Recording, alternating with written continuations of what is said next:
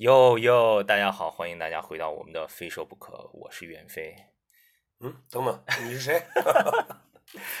这期哎，我们这个嘉宾请到的是大家非常熟悉的袁飞袁老师。这还请什么呀？这不就这不就咱的节目？因为呢，前几天的时候是袁老师的生日，今年已经多高龄四十二了。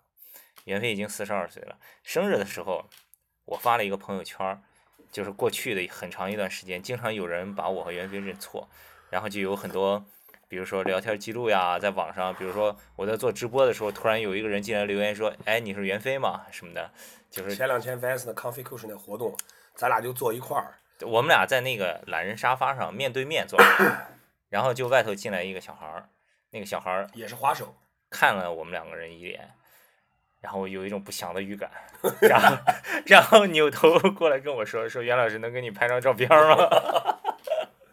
没有，他是先过来跟你说，哎，说那个哎是你也在这儿，还是好久不见了？然后你们俩还击了个掌，然后小孩就看了你一会儿，大概几秒钟，说，哎，袁老师，咱们那块拍张照片吧。他说这话的时候，我就坐在边上。然后等他走了以后，袁飞跟我说，我就知道会发生这一幕。后来那小孩知道。我是我之后，也挺挺逗，挺尴尬的，对。所以呢，袁袁飞今年四十二岁，你滑板多少年了？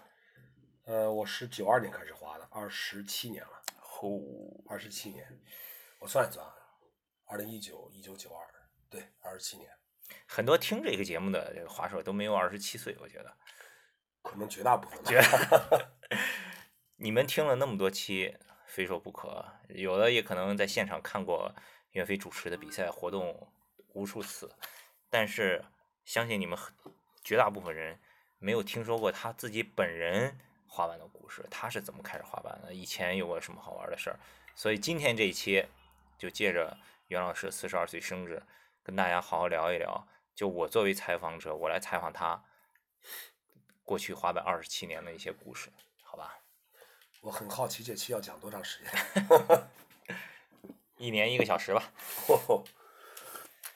其实第一件事呢，是我，我说实话，我四十二岁，我早上起来，我就看着镜子啊，我在洗手间里面看着看着镜子里面的我，很有画面感。我就在想，我四十二岁了，但是我我看着镜子里面的我，我就觉得，我还是没法把我跟四十二联系到一起，除了这个。这个皱纹多一点啊，脸上这个这个皮肤感觉有点干吧，呃，这个也发胖了啊，这好像已经很多很多可以证明我已经四十二了。就是我自己感觉，我觉得我还，就是要么就是现在人的四十二岁跟以前四十二岁，其实这个定义已经不一样了。因为我很清楚的记得，我爸爸四十二岁的时候，我已经觉得他就真的是一个中年人。就是我，我那时候我就哦，我爸四十多岁了。你的孩子也觉得你是个中年人。我我从有我孩子时候，我就跟我孩子要一直保持我是一个中年人。就就是觉得，然后你刚才问我滑了多少年，我说二十七年。其实我跟很多人讲过这个，呃，每年都会有人问我，哎，你滑了多少年？滑了多少年？我从可能哎二二十年、二十五年、二十六年、二十七年。然后一想二十七年的时候，我就觉得，其实真的是一个挺长时间了。挺长时间的一个一个一个一个数字啊，二十七年，四分之一个世纪啊。对人的人的一生的黄金时间，按照我的观点，我觉得也就是从二十到五十这三十年吧。呃，所以说其实，呃，我还是挺开心的，就是说，我的在在我的人生当中，我选择了滑板，那么让我到现在都都还是很开心。我我其实从来没有想过，我的一生当中会有一个什么东西让我可以。一直喜欢，而且是越来越喜欢，能将近三十年，所以我想，呃，这就是我在四十二岁的时候，我看着镜子里面的我自己，我想到了一些东西。这个各位听众，你们去找一点纸巾。本期这个艺术滑板艺术人生 节目，你叹什么气？我是因为嗓子不好，我感冒了，嗓子哑。首先第一个问题就是，你一开始是。怎么知道滑板呢？为什么问这个问题呢？现在的年轻滑手可能不理解，那电视上可能广告上看到了，对吧？然后什么网络上看到了，在那个年代，这个信息远远不像今天这样，所以你是怎么知道有滑板这个东西的？当时是个什么样的情况？这个事儿呢，其实我有点玄妙，很怪，因为我呢，我是十五岁开始滑板的嘛，那其实十五岁开始滑的时候，已那时候也也是已经是一一个少年了嘛。嗯。在滑板之前呢，哎，我也跟着同学打过乒乓球，也打过篮球，也踢过足球，但是每一样东西我都没有兴趣，可能就一次两次就就结束了。呃，而且就除了好动之外，可能喜欢锻炼锻炼身体。除此之外呢，我其实对就一直不知道我喜欢什么东西，就是什么我也不喜欢，觉得什么下棋、打球那个年代，呃，我这个年龄的孩子玩的东西我都不感兴趣。但有时候因为跟同学朋友混在一块儿，也会哎，就偶尔就是哎一块儿玩一玩，随个大溜儿，绝对不是喜欢，绝对不是喜欢。但是呢，我也不知道从什么时候开始，我脑子里面有这么一个东西，就是哎，我应该喜欢的是这个。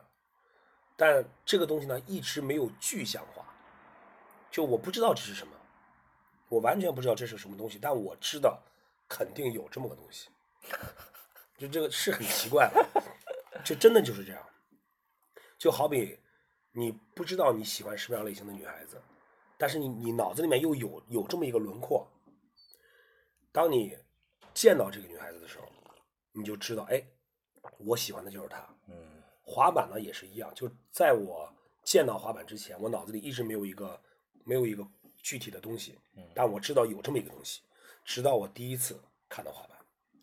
这一次是怎么是是在哪儿？怎么回事？我的记忆里边呢，我第一次看见滑板呢是当时在呃我那个年代呢有一个，其实就是现在这个综艺节目的前身，叫正大综艺。正大综艺，你肯定知道对吧当然知道每个星期天都看这个。但我打赌，现在在听的听众里面，十个可能有八个不知道。嗯，正大综艺谁主持的呢？成全赵忠祥和杨澜，啊，就最早的时候最候。早的时候，这个这个正大综艺呢，在那个年代，大概九几年、九十年代初出现的时候，其实就真的是一个很洋气的节目。对满世界旅行，哎，满世界旅行，介绍国外很多好玩的东西，包括蹦极啊，包括一些什么等等的，就是好吃的，有点像现在的这种旅游栏目和那种综艺栏目结合那种感觉，但风格肯定不一样啊。赵忠祥、杨澜两个人都是西装啊，穿着那个很正式的衣服在主持这个节目。但这个节目当时呢，其实一推出的时候，因为那时候其实说实话，这个精神精神层面东西很很匮乏，但是好好在那时候应该有彩电嘛，对吧？对，呃，正大综艺这个这个栏目就一开始就吸引了我，觉得挺好看的。我记得是刚开始没有几期，大概是第三期还是第四期。哎，这期他们他说，哎，我们呃就说到说我们请来了一个职业的滑板选手，他会再给我们现场来一个表演。然后就啪滑出来一个人，戴着头盔、护膝、护肘，全都戴着，滑了一块板出来了。我现在回想起来呢，在演播厅里面，哎，这就那就是自由式，自由式滑板。嗯嗯嗯，然后咔就看就滑板在他脚下，就是那种，就是翻转啊，就是哎平衡那种，九十年代初，就觉得哎这个东西挺好玩的，挺酷的，而且就是一个板四个轮子，当时在我眼里看来就很神奇，他怎么能能做出这种东西来？然后我当时呢就觉得哎，好像我很喜欢这东西，但当时根本没有想到这个东西跟我之间会有什么联系，嗯，就觉得肯定这个第一买不到，第二也不可能，也不可能去买这个东西。那个时候不像现在，现在你电视上看一个什么感兴趣，拿出来手机对，一搜索，淘宝一搜，全部有了，直接第二天寄到家了。那个时候你看完了过去以后就没了，就过去了。你这个节目你也不知道再去哪儿看重播，也要不知道没有。对你，你总不能拿起家里座机打到这个，当时就根本就是没有信息极度的匮乏。嗯。但是这一期呢，说实话，这一期只是让我知道，哎，有这么一个滑板东西的存在。呃，但是他他那种表现形式，我觉得并没有特别的吸引我啊，特并没有特别吸引我，但是非常非常的巧啊。至于这个滑手是谁，我我后边给你们讲啊。哎呦，后来我才知道是谁。又过了几期，哎，这一段我还真不知道，我跟你从来没没听你说过，呃，对我这段好像也没怎么没怎么因为你平时说的一般就是危险之至嘛，对吧？对这个这个这个是在危险之至之前了，前面啊应该是在危险之至之前。然后呢，就是又过了几期呢，他他又又放一个滑板节目，他还这次我们给我记得是讲一个美国的滑板孩子的故事，这个就是一个有情节的一个有点这个像纪录片一样的东西了，就不是现场了。咱们现在就讲叫 storytelling，对吧？嗯讲故事了，就说这个孩子的他的滑板怎么来的呢？是他的他爷爷，好还是个华裔，说他爷爷在修剪草坪那个修剪那个灌木丛的时候，从里面翻出一块旧的滑板，不知道是谁扔在那儿的。他爷爷看了看呢，也不是很旧。他当里面说了一句话，我记得印象特别清楚，说在那个年代，在美国都特别流行在圣诞节送给对方自己的好朋友滑板作为礼物。哎呦，我当时想，我操，万恶的资本主义啊，太万恶了。然后他说，他爷爷就拿了一块这个滑板，就当礼物送给他了。我当时还想，哎呀，看起来这个，呃，在国外的这个华裔的这个，呃，这咱们的同胞也是过得挺不容易的。这个爷爷当园丁，捡了块滑板送给他，说这孩子呢就拿这个滑板开始玩了。结果一玩不要紧，迅速的进步很快，然后没几年就就在自己小镇上举办的比赛，就是就拿名次了。嗯这就开始出现他滑板的镜头了。就我那个这个镜头让我一看，我就傻了。就几个小孩在马路上这样滑，就是就在街上滑什么的，然后不断跳几下，然后还有一些在滑板场里面的镜头。我第为什么我到现在都有一个汽油桶情节？啊，我当时看到第一个他过的障碍就是借一个金字塔过一个汽油桶，我记得很清楚，还带着带着护膝，还失败了好几次，就跳过一汽油桶。然后还有他们在里面滑那种就是 ramp 啊，这种滑板场里面那种那种那种镜头，拍的我当时在我眼里我就一下觉得我操，就是他了，就是他就是他了。从那个看完这一集《正大综艺》开始，我就觉得，哎呦我不行了，我这得找，这个东西就开始魔怔了。哎，对，看完了以后呢，就就这是真动了心了，就动了心了，就就看完之后就想，哎呦我操，都能到哪儿？第一，哪儿能买到滑板？就觉得根本不可能，都是国外的事情。那个时候你想国外，美国，哇，其实跟现在想月球没什么太，可能现在想月球更现实一点，都比那时候想美国要要要要现实一点。就开始就不行了，就现拿现在流行的话就种了草了。嗯，种了草了，就开始想怎么就日思夜想，就就是想的不行了，怎么办？就就你总要找一个出口嘛，跑到溜冰场，当时那种滑旱冰，对，最老的旱冰鞋，我给大家讲一下啊，旱冰场是什么样的？我当时叫旱冰场，那个鞋就是一个铁铁片，铁片子下面是四个轮子，那个轮子也是铁的，轮子是那种什么，就是那种像硬的陶土陶土那啊种轮子。你要怎么把它固定在脚上？它没有鞋可以穿进去，要拿一拿绳子绑到脚上，特别特别 get 两块皮子绑上，特别 get 你那个皮子是后来的了，啊那已经是进化了。最早我是那种纯绳子，绳子绳子绑上去。我怎么找这种感觉呢？我就绑一只脚，哦一，只脚这样蹬蹬蹬蹬蹬，你知道吧？就哇，那个时候，其实我已经应该知道自己是 goofy 了，右脚在前，嗯我每次都是绑在右脚上，拿左脚在地上蹬。我当时青岛，我记得很清楚，是我住在青岛的这个老的老城区嘛，市南区西镇那边。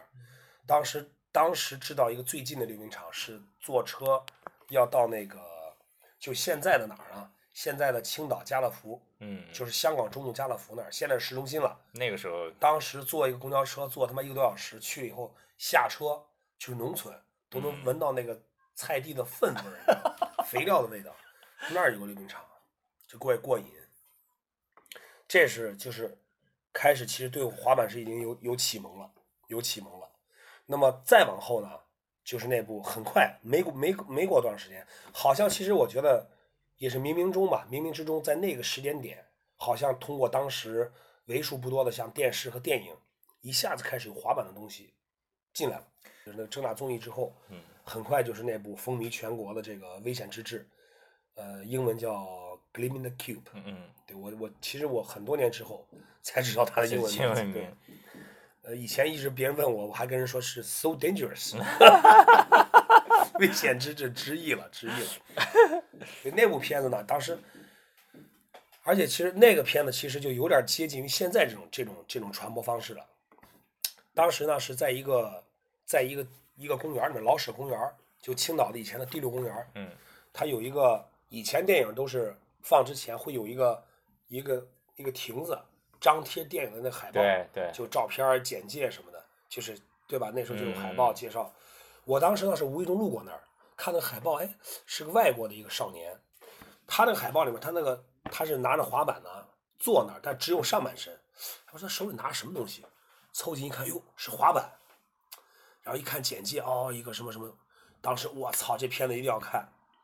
后来我记得当时当时我看这电影的时候呢，当时电影票是两毛七一张，很奇怪，两毛七一张电影票这个价格在青岛持续了很多年，就是两毛七，不多也不少。那会儿已经从美国引进大片了。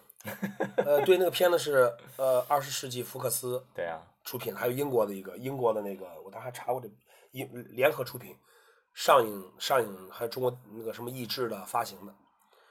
当时去看看的时候呢，看的时候没有想到里面有这么多滑板的情节，就坐那儿看，我就好像自己去看，我应该是自己去看的，是去青岛的那个中国电影院，就在那个中山路第一家肯德基的隔壁。嗯，进去看，然后开始我一开他一开始就是滑板啊，谁能想到我操，一般人在机场上那个音乐那个那个那个节奏，你啊啦滑什么做 power slide 三百六你都没做好心理准备是吧？那片子一开始放，我感觉我的这个头发就炸了，叫炸，就那种炸毛，就不行了。这片子看完了以后就中毒了，中毒了，连着看了三遍，连着看了三遍。那个年代两毛七也挺值钱，你 能看场电影了，对吧？嗯现在看个电影得几十块钱，对对吧？连着看了三遍的电影，就真不行了，就开始就就想哪儿能找到滑板，问了很多人吧，什么滑板根本、嗯根本不知道。那时候我记得我上初二，初二快快放暑呃初二应该初三吧，反正就初二到初三那段时间，我就满青岛转悠，就看到初二到初三是九几年？九九一年吧，我九二年初中毕业嘛，嗯也赶巧，这这莫名其妙，在青岛一个叫大窑沟的地方，就是它有一个体育用品店叫绿茵，就绿茵体育用品，哎，就闲着没事干进去逛，一进店看左手边那，当时那个体育那个用品店都是国营范儿，你知道吧？柜台对后面是摆的东西，就是国国营商店。哎，看左边，我操，这不是滑板吗？啊，过去，哎，你拿我看一下吧。我操，拿过来一看，感觉是跟那个电影里面看着挺像的，但又觉得哪儿不太一样，也也不懂。当时就看，哦，看了，当时觉得我操，知道哪儿买了。一问多少钱呢？六十七，六十七，这在当时其实是一笔巨款了。当时父母一看个电影两毛七，你想想，对，六十七块钱，就是高端高档体育用品了。当时父母一个月工资啊，青岛的这个那个成年人平均工资是三百五，三百五到四百吧，就一个人正常的上一个月的班能拿这些钱。那一个滑板六十七块钱，你算按现在的工资，你算是挺贵的，其实。回去以后，我这开始都没敢跟家人说，就每天放学以后，啪就就看一下去学校走到那边去。哎，那我看也行。开始头头个两三次呢，这服务员还有那个耐心，反正过去嗯可能也也可能就忘了我是谁了，或者他们倒班也不不知道，老师每天都过来。再后来去的多了，人都认识我了，就烦了，你知道吧？拿我看一眼，哎，就很不搭理我，拿着就往这一扔，就看怎么看也觉得我操，真的是太喜欢了。真的是，但六十六十七怎么搞？就完全想不到从哪里从哪里找到这个钱。后来，呃，快到初初中要毕业了嘛，要考试吧，初三要毕业了，就跟我妈说，然后我妈说，你要是能考上理想的高中，就给你买一块。我说好。然后呢，结果好像考中考考完了以后，刚考完试，我就跑到我妈我妈单位去了。哎，我说妈，我考完了。我说啊，哎，给我钱买滑板吧。我说我还没出成绩呢。哎，我说妈，肯定没问题，肯定没问题。哎你相信我吧，要不然我说我暑假都浪费了，我就怎么着，又想了种种理由。我妈给了我七十块钱，兴高采烈。我当时我妈那单位离着那个那个店其实不远，嗯，拿这个钱，我操，兴高采烈冲过去了，这次去哎，趾高气昂，嗯，你这几块都拿给我看一眼，都拿我看一眼。那这个那那柜台一看我怎么又是我又是又我来了，也没办法，你得我得看他总得给我看吧。挑了一块大红的大红色的板，然后黄轮子，就是最像我看到电影里面那个《危险之日》里面那个那个板那个颜配色的，还很满意。啊，多少钱？都店员说你他妈的 每次都来问，那啥又问？六十七，七十块钱。哟，那店员愣了一下，你知道吧？哟，我操，这次买了，这次 可终于买了，看了大半年。以后别来了。然后又买了以后找了三块钱，忘了看，可能买冰棍儿啊什么的，反正就晚上回家了。回家以后呢，到家是晚上，我妈也下班了，爸妈也下班了。当时青岛的治安呢不是特别好，我家住那个地方，那个西镇又有也也挺乱的。嗯，那个年代，你想你抱上滑板在大街上，我我说我跟妈说，我很扎我想啊到楼下滑一滑试一试，我妈都不放心，啊，都得陪着我一块儿下去，怕被人抢了。也其实是有这个可能的。嗯当那时候的小流氓，哎你拿着滑板说：“哟，小孩儿大是吗？来多玩玩来，来说他妈给你抢就给你抢。”对。对对对对。事实证明，我妈陪我下去是对的。我我第一次在商场里看见滑板是小学六年级毕业，我妈带我，她来上海培训，要来上带着我一块儿过来。第一次在上海商场里看见一个单桥玩具板，那是哪年五十四块钱。啊，八六年上小学，九二年，五十四，咱俩差不多嘛，不给买。肯定那是谁他妈给买？说到哪儿了？刚才说你妈多亏陪着你下去了，对，滑的时候，我们那一片儿那几个小流氓还就在街上。我哟，就我妈在那儿，在边上，那个小流氓就过来，我操，盯着滑板，看着也挺新鲜的，你知道吧？我这哎过来，哎，小孩怎么玩这东西啊？怎么玩看我妈在边上，还想了想就就就那天滑了大概有个十二半小时吧，忘了，嗯反正就按照自己想象中该就是也是想象中那种站上去，又发现感觉不太对，这个板怎么这么慢？怎么滑不出他们那种唰唰唰嗯这种感觉？然后也特别不稳，就是左晃右晃，左晃右晃，就想可能自己技术还不到吧。后来就那天晚上滑了半小时，哈抱着板，夏天嘛就回家了。回家以后拿那个找了个湿抹布，把那个轮子，那个不是当时其实就是塑料轮子嘛，压了好多石子儿在里面灰，嗯嗯，啊擦仔细的擦，能擦都敢擦多干净，把四个轮子滑板擦了一遍，然后真的是当天晚上就把那个滑板放在枕头边上睡的，一点不夸张啊，真的就是抱着滑板睡觉。对，就哎，哦呦，就是睡的时候想，哎呦，第二天，哎呦，有滑板了，就兴奋的就都失眠了，都已经。这是，就这就是我第一块滑板的这个这个经历了，就是六十七块钱的一个一个玩具板，其实就是玩具板。你刚才你刚才说的时候，我有几个地方感触特别深。有一个就是你说到正大综艺的节目里面，当时那个里面那个人说了什么话，对吧？你看见那个小孩做了一个什么动作，画面是什么？对，就是在那个信息特别匮乏的年代，好不容易看到一个东西，真的能记三十年。就是就像那个，你看变形金刚里面，它一一个东西啪一就是一个信息就落在那个眼镜上，激光印上去，就那感觉。对，但我相信呢，我我觉得我的这个记忆呢，应该会有一些，可能会有一些偏差。是，比如说是是不是都在都在正大综艺看的？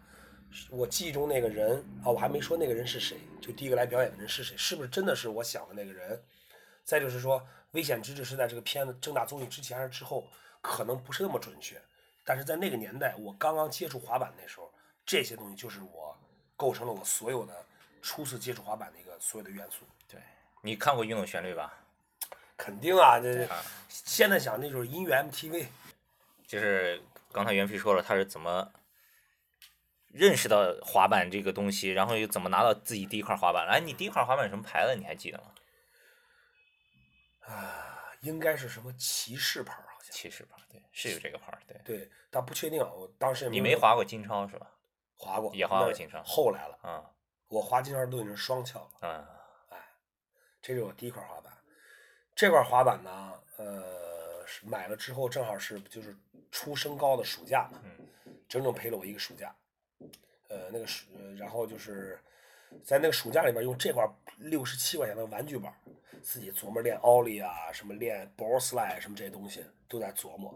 就这就是，我记得特清楚，这个板没花几天，我不是练奥利嘛，练跳嘛，那跳不跳不对还跳不错嘛，那个桥就断了，嗯，很细嘛。塑料桥嘛，我当时看，我操，六十七块钱滑板桥还能断了，这质量有问题啊！我操，急了，拿着板去找他们那个店，哎，人家倒痛快啊，给你换个新的指甲，你自己装吧，啪又给我换一新的，哎呦，哎就是就就就这样，可能当时反正也没练什么动作吧，就是那个那一直到后来那个桥也其实有点弯整，个暑假都是你一个人滑，不认识第二个玩滑板的。不是，当时 这里要提到一个人，就是夏雨。我们俩怎么认识的？我们俩十二，呃，初中的话是青岛十二中的，我是一班，他是二班。呃，老早就听他，就听说二班有一个有一个同学是，就是又会画画又会唱歌，他那时候就已经开始展露出一些这个表演的天啊天赋了。后来呢，嗯但这个东西都不是我感兴趣的。直到后来我知道滑板之后呢，就听，因为我老问我同学滑板这东西嘛，我同学跟我说，哎，二班那个谁那个夏雨好像也会滑板。我说哟，因为当时我们两家住的很近，他在就一个上坡一下坡嘛。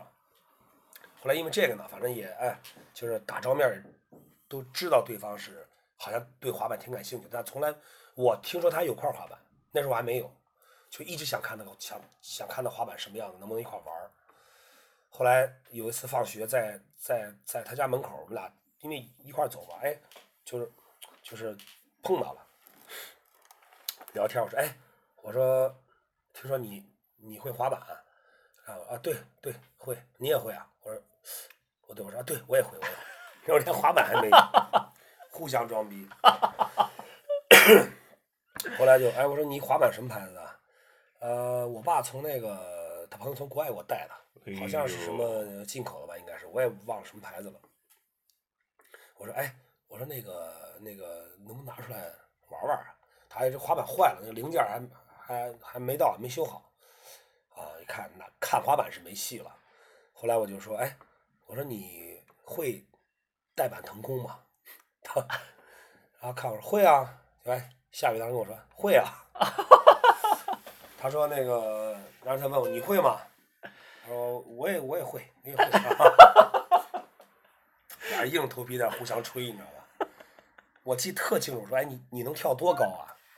他拿手给我比划了一下，大概是就能有个七八十公分的高度，啪一比，我说啊我也差不多，我也差不多。